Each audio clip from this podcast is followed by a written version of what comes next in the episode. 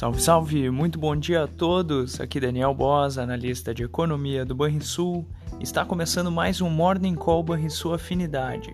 Hoje é dia 15 de junho e no exterior, a decisão sobre os juros do Banco Central Europeu, seguida de entrevista coletiva da presidente Christine Lagarde, além de dados da atividade dos Estados Unidos, atrairão as atenções dos mercados.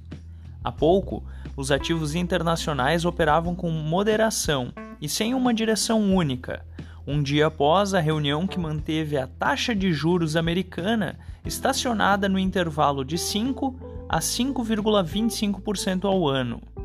Vale lembrar que a autoridade monetária deixou aberta a porta para novos aumentos até o final do ano, a depender do comportamento dos indicadores de inflação e atividade. O anúncio do Fed impôs volatilidade aos mercados, que deverão acompanhar atentamente a novas leituras do varejo e da indústria americana nas próximas horas, para começar a formar uma nova linha de pensamento daqui até a reunião de julho do Banco Central. As bolsas europeias operam sem direção única e à espera de novo aumento de juros, visto que a inflação permanece rodando em nível distante da meta do Banco Central Europeu.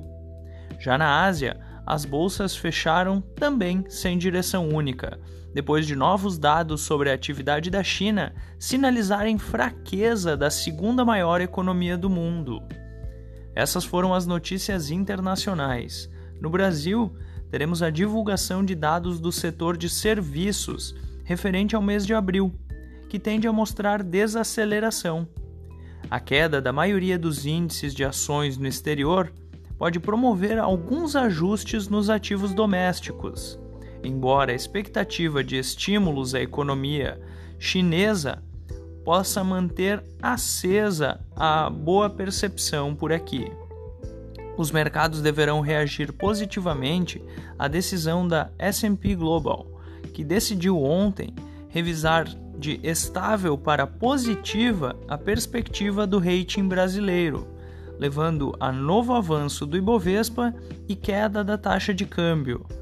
A decisão foi comemorada pelo governo, que reforçou a cobrança por cortes na taxa Selic. Fechamento do mercado.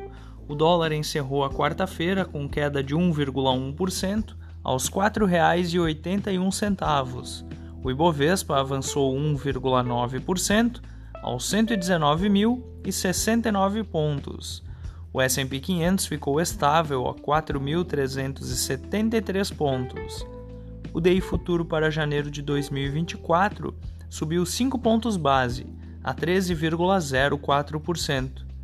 E o DI futuro para janeiro de 2028 ficou estável, a 10,80%.